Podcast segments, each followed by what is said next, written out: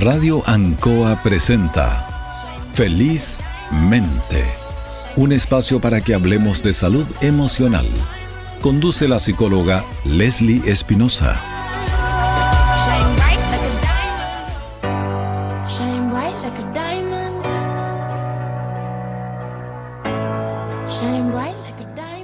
Muy buenas tardes, queridos auditores de Felizmente hoy día, 15 de diciembre, un nuevo programa, una interesante conversación acerca de temas que nos interesan respecto de lo que es la salud emocional. Y en esta tarde me acompaña en esta conversación un invitado, un quiropráctico, Alberto Pizarro.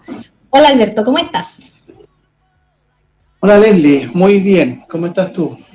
Bien, muy bien, muy contenta aquí en el programa y bastante motivada con el, con el tema que vamos a conversar hoy día, que es esta articulación entre nuestro cuerpo y lo que son las emociones, que bueno, este es un, un programa de, de salud emocional y la idea es poder entregar contenidos que sean muy útiles a la comunidad y encontrar estas, estas aristas que, que, nos afectan tanto. Y el cuerpo nos duele frecuentemente y a veces las razones son un poco inciertas o no las encontramos bien, no son adecuadas lo que andamos buscando. Y por eso hoy día tenemos a Alberto para que nos, nos cuente un poco, ¿cierto? ¿Qué es, en primer lugar, la quiropraxia? ¿Qué hace un quiropráctico para que aclaremos bien en forma concreta, ¿cierto? Lo que hace, eh, cuál es su, campo de, de, acción, lo que estudió, ¿cierto? Para que no tengamos ninguna duda respecto de lo que hace, porque de repente a veces hay un poco de fantasías con algunas profesiones. Entonces, cuéntanos, Alberto, primero, ¿qué es lo que hace un quiropráctico? Ya, hay, hay varias definiciones de quiropráctico.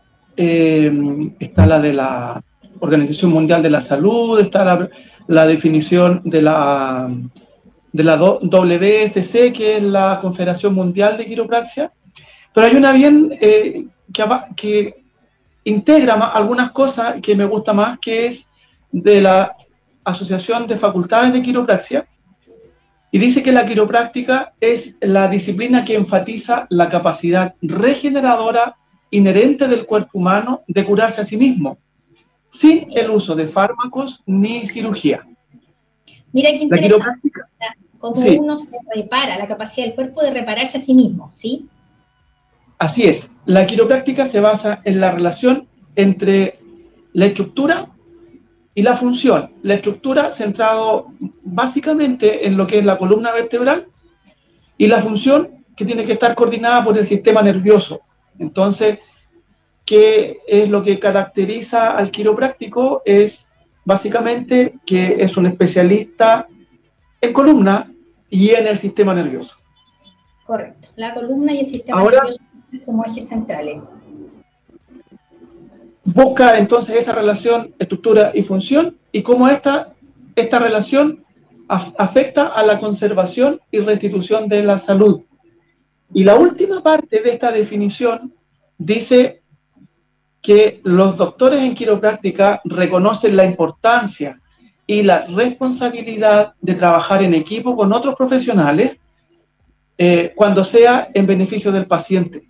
Es decir, no debiera un quiropráctico concentrar, concentrarse con ese paciente y dejárselo para sí mismo. Eh, uno debe reconocer sus alcances y, y derivar al profesional adecuado y pertinente. Bien, o sea, lo que tú nos cuentas en el fondo es que la disciplina de la, de la quiropraxia en el fondo se, se encarga de, de, atender también al, al ser humano eh, de una forma integral, o si lo decimos de un concepto más preciso, de una forma holística, ¿sí? O sea, no solamente se ocupa concretamente del cuerpo, sino que del comportamiento general del mismo mente, cuerpo, espiritualidad articulada. Sí, eh, el quiropráctico eh, desarrolla su trabajo en función del concepto biopsicosocial, el concepto de salud biopsicosocial. El concepto de salud actual es más biomédico. Y en el, el concepto biomédico, el médico tiene un, una posición preponderante y bajo él están eh, un poquito sometidas, entre comillas, las, pro, la, las profesiones de colaboración. Entonces, la decisión es muy médica en cuanto al, al, a las evaluaciones, a los diagnósticos y a las decisiones de tratamiento, Y eh, muchas veces el tratamiento es farmacológico y quirúrgico.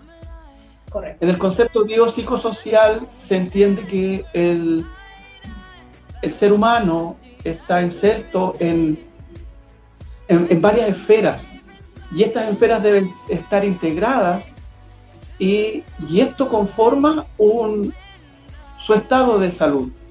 Entonces, para nosotros los quiroprácticos, eh, consideramos que la salud de las personas se sustenta sobre tres pilares.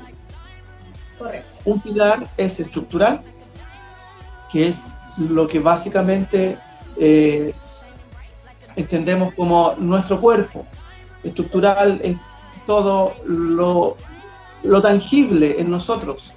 Eh, así que tenemos la parte ósea, la parte muscular, sistema nervioso, sistema endocrino, eh, nuestras vísceras, todo lo, visible, lo palpable, todo lo que podríamos decir en, la, en la cultura eh, griega, todo lo que es cuerpo. ¿ya? Correcto. Y por otro lado, en, otro, en, otra pata de estas, de estas tres patas de la mesa estaría lo que es la parte emocional.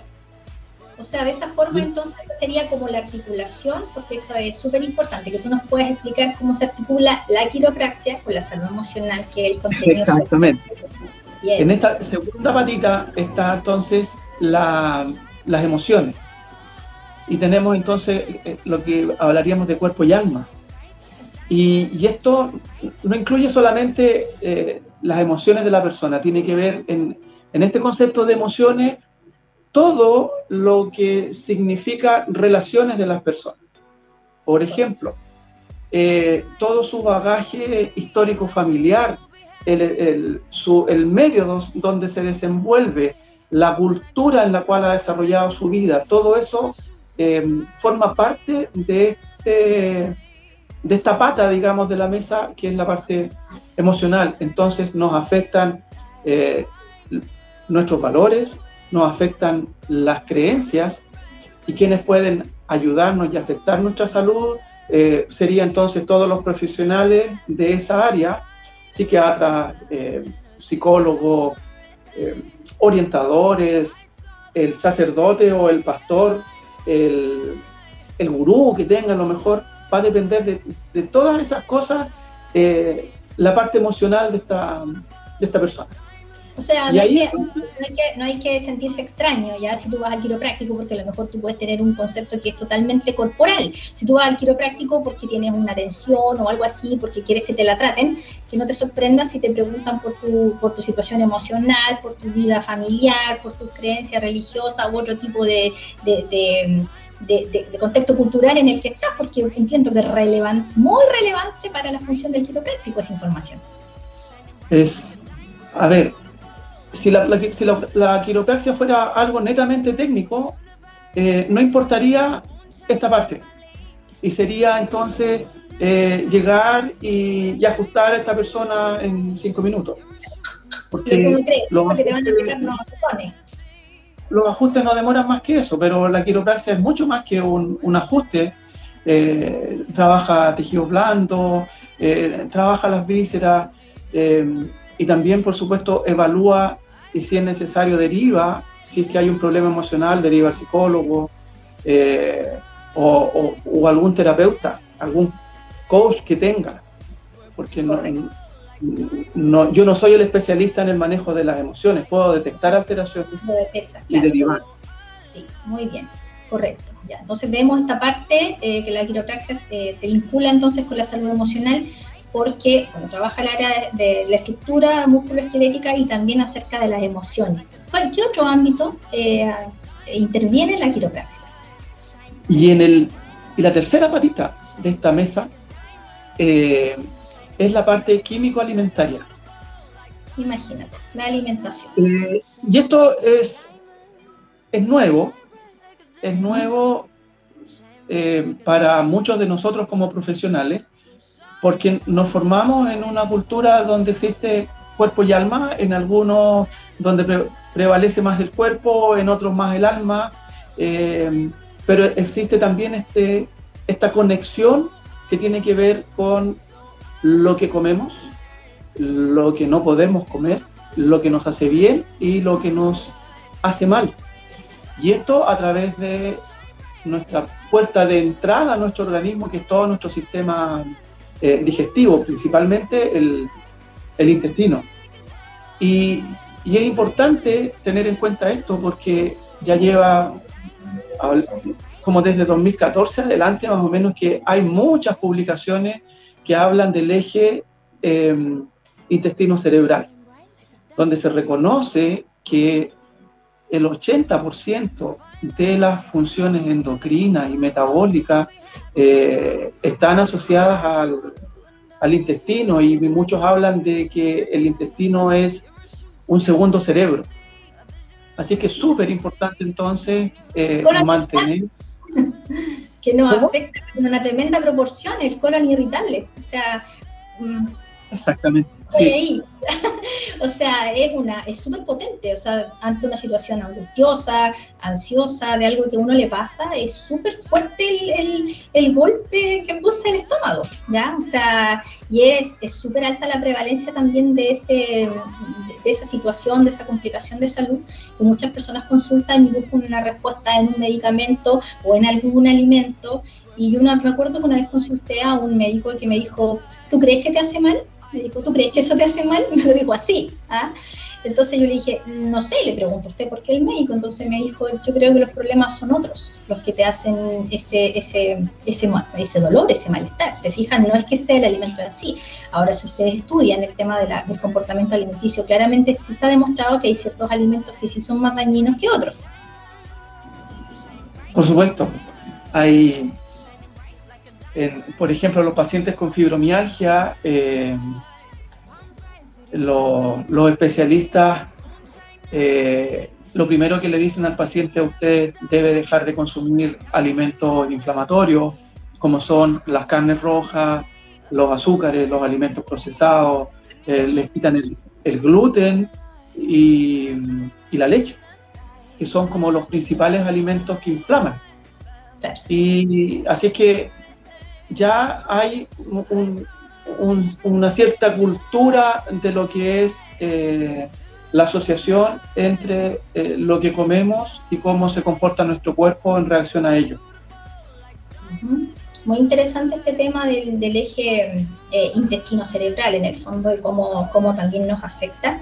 Y me gustaría conocer, Alberto, acerca de, del, cambio que ha existido en, en relación a la atención de, pacientes, porque, bueno, tú eres un quiropráctico, ¿cierto?, que atiende en, Santiago, ¿sí?, tienes tu consulta en Providencia, y recibes mucho tipo de, atenciones, pacientes más, más, más jóvenes, quizás mayores, ¿Y cómo has notado tú, si nos puedes contar, con la pandemia, qué ha pasado con el nivel del cambio en los motivos de, de, consulta, tratamiento, de qué se quejan las personas, qué les duele, si han cambio, han habido o no, aumentaron los pacientes? Hartas preguntas, pero cuéntanos un poquito acerca del comportamiento de, la, de, lo, que la, de lo que le ha pasado a las personas con esta pandemia. A ver si, a ver si en estos 15 minutos que nos quedan puedo resumir todas esas preguntas.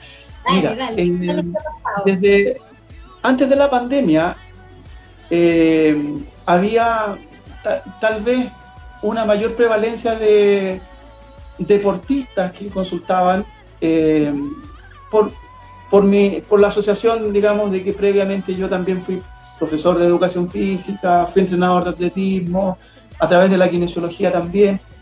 Me llegaban muchos muchos deportistas. Eh, así que nos abocábamos a las típicas lesiones deportivas por, por sobreuso. Eh, también veía muchos pacientes deportistas máster, o sea, antes se le llamaba senior, ahora se llaman máster. Ah, suena más bonito. Eh, pero tras la, el estallido, digamos, tras el estallido social y posteriormente el, la pandemia, Hubo una, modificación en los motivos de consulta, sí. Eh, después de un, de un, receso obligado, eh, porque todos voluntariamente nos encerramos para detener la pandemia, llegó un momento en que también uno necesitó volver a trabajar. Y en esto reconectarme con mis pacientes y avisarles que estaba atendiendo, se dio que la mayoría de esos pacientes era personal de salud que estaban haciendo turnos, así que agotados físicamente, eso por un lado, con su colon muy inflamado, y gente que estaba haciendo trabajo en casa y que había tenido también transformaciones profundas en sus hábitos eh, deportivos, sus hábitos alimenticios y por supuesto en lo que significa la ergonomía en puestos de trabajo, porque hubo que adaptarse a las condiciones del hogar. No en todos los trabajos los proveían de sillas adecuadas, de escritorio o, pantallas, sino que muchos tenían que arreglárselas eh, con lo que tenían en casa. Así que eso generó eh, cambios importantes eh, en la alimentación de los pacientes, en desórdenes alimentarios, porque a veces en el trabajo tú estabas obligado a tomar desayuno a cierta hora temprano, hacer tu colación a mediodía y comer en la tarde, por lo menos tenías tus tres horas de alguna colación entre medio. Pero muchas veces en casa se alteraba mucho más esto. También las cantidades y los tipos de alimentos que tenía. Así que eh, se ha visto mm, hasta el momento, yo diría que no ha cambiado mucho el motivo de consulta, a pesar de que ya la gente está volviendo a su trabajo. Eh, yo diría que tal vez un 80% de las personas llegan con eh, quejas musculoesqueléticas, pero al evaluarlo encontramos bastantes alteraciones emocionales con una exacerbación de, de estímulos del, sistema simpático, del sistema nervioso autónomo, pacientes muy, muy estresados y eh, con unos colon eh, muy sensibles. Eh, hago algunos test de alimentos que les irritan, los eliminamos. entonces, hacemos un abordaje bastante integral. Eso es más o menos lo que estaba pasando ahora último. Además, eh, con, lo que significa estar permanentemente eh, uno em, estudiando y capacitándose, también ha habido algunas transformaciones en este, en, este tiempo. Uno siempre está adquiriendo nuevos conocimientos y poniéndolos en, en práctica. Así que desde que se inició la pandemia, ahora eh, podría decirse que soy otro, otro quiropráctico. Tanto por la experiencia en este tiempo como por eh, los aprendizajes en este, en este tiempo. Son los cambios que todos en el fondo estamos recién evaluando, quizás sopesando y dimensionando qué es lo que nos ha pasado, de cómo éramos, cómo nos vamos reinventando por, por la situación misma, porque claramente después de una pandemia mundial no vamos a hacer lo mismo. O si, si lo fuéramos, hay que cuestionarse muchas cosas y hartos hábitos tienen que cambiar y, por qué no decirlo, mejorar. Y otra pregunta que me surge, eh, ¿cómo se comportan los pacientes eh, respecto de las indicaciones que el quiropráctico les le da. ¿Son obedientes tanto? Ah, ¿Les cuesta entender a lo mejor este tema integral del ser humano o, no tanto? A ver, cuéntame un poquito acerca de eso. Mira, eh, dentro de, la, de las pautas actuales, eh, lo que es medicina basada en la evidencia, una cosa muy importante en la rehabilitación y en la atención de los pacientes con dolor eh, prolongado o dolor persistente es la educación.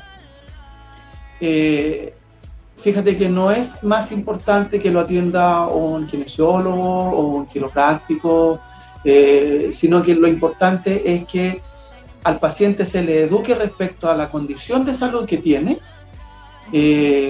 para que entienda la necesidad de generar cambios en sus hábitos de vida eh, así que en una primera atención eh, hay bastante tiempo, porcentaje del tiempo que se ocupa en explicarle estas mismas cosas que estamos conversando ahora, en los mismos términos, eh, en general enfocado a, la condición por la cual ellos llegan.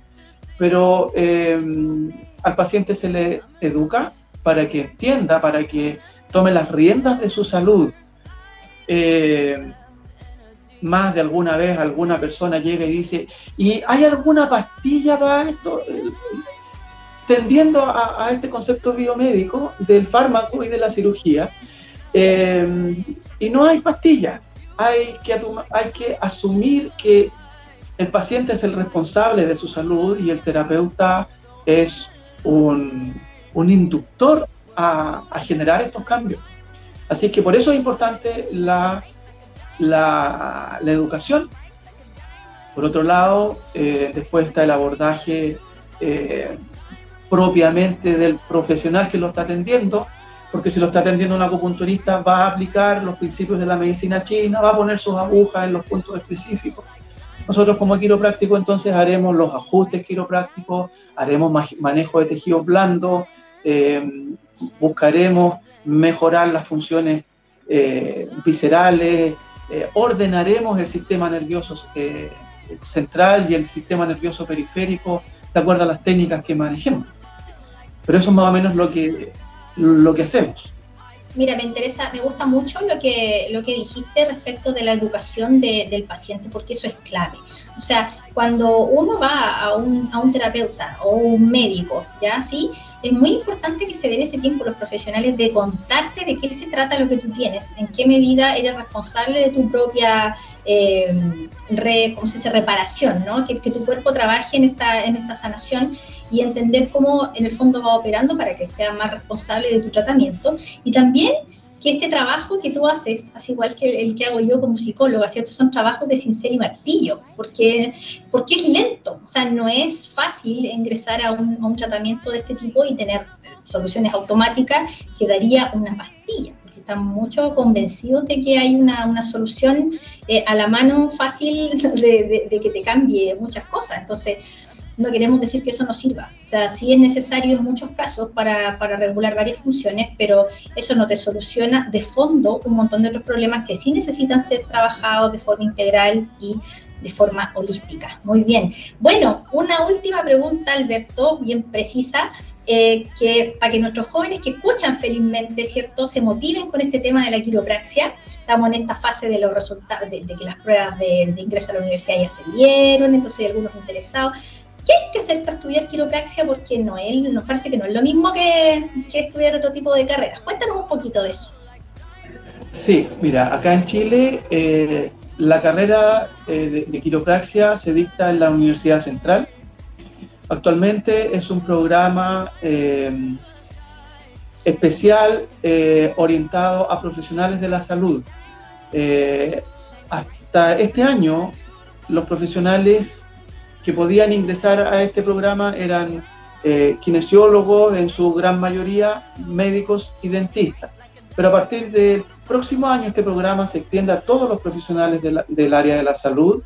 Eh, así que eh, tendremos psicólogos quiroprácticos, tendremos terapeutas ocupacionales quiroprácticos, fonoaudiólogos quiroprácticos, enfermeras, matronas, todos aquellos que teniendo una formación en ciencias básicas eh, puedan entrar entonces a este programa eh, y, esperamos, todos esperamos que en un año más o dos años más ya esta carrera sea de pregrado, que permita entonces ingresar a los muchachos desde, el, desde la enseñanza media. Pero faltan algunas cosas legales, reconocimientos a nivel de ministerio, de reconocimientos eh, por ejemplo, que la quiropraxia sea reconocida dentro del Código Sanitario, que es una de las peleas que estamos dando. Pero por lo pronto, todos los profesionales de la salud pueden ingresar como segunda titulación a este programa de que es un título aparte, el quiropráctico no es una especialización de, otra carrera, el quiropráctico es un título profesional aparte, reconocido ampliamente en el mundo. Pero donde, después de aquí en Chile? Mira, eh, es una carrera universitaria porque requiere mucho conocimiento previo de, de, lo que significa el cuerpo humano, su fisiología. Por lo tanto, no puede ser que existan quiroprácticos con cursos de fin de semana, ¿ya? totalmente. Que hemos visto en la televisión algunos quiroprácticos que tienen una formación distinta. Lamentablemente en nuestro país no existe una regulación para ello. Lo que le estamos pidiendo al gobierno, a la autoridad, es precisamente que nos regulen. Pero eh, la burocracia no ha permitido que hasta el momento eh, se nos dé una, una respuesta. Incluso eh, está, el Estado, podríamos decir, está negándole la opción a los usuarios de tener una atención que salvaguarde su integridad al regular una profesión. No lo está haciendo en estos momentos. Entonces puede haber cualquiera que diga yo soy quiropráctico, hizo un curso de quiromasaje. Quiromasaje, decir masaje con las manos, porque quiro solamente significa manos. Entonces, eh, invito a todos aquellos que estén interesados en atenderse con un quiropráctico, que primero vean las credenciales de, de esa persona. ¿Dónde estudió? La única parte donde puede haber estudiado ese quiropráctico es en la Universidad Central. Y un grupo importante, son como 70 kinesiólogos que en algún momento, años atrás, estudiaron también y están eh, formados eh, con titulación extranjera. Hay algunos extranjeros también titulados eh, que han llegado a Chile y ellos también tienen su certificación, pero deben haber sido formados por un instituto de nivel superior, ya sean los colegios quiroprácticos extranjeros o universidades quiroprácticas. Bien, muy bien. Bueno, Alberto, yo te agradezco mucho este tiempo de conversación todos nuestros auditores sin duda ya saben bastante más de qué es lo que hace un quiropráctico, dónde conseguir un buen quiropráctico, entonces asegúrese usted, auditor, ¿cierto?, de que sea un, un, profesional especializado. Tiene que tener una, una, carrera básica en, lo que es salud, su primera titulación y la segunda titulación de quiropráctico, por lo tanto tiene un alto bagaje de, conocimientos acerca de lo que es la salud integral. Así que Alberto, un abrazo súper grande, ojalá que te siga yendo súper bien ah, con la atención de, de tus pacientes y mm, un, abracito grande. Eh, mira, gracias Leslie. Antes de, que nos corte el control, eh, quiero decirle a, los auditores, preferentemente de Linares, que en Linares hay tres quiroprácticos universitarios en estos momentos. Que yo sé. Tres. Tres. bien. Tres. Los conozco a los tres. Doy fe de que son muy buenos profesionales uno es Nicolás Guillón, que es un parralino que atiende eh, eh, algunos días en Linares. El otro es eh, el Rolly Yáñez, que conocí hace un, tiempito atrás en un curso, que también atiende en Linares.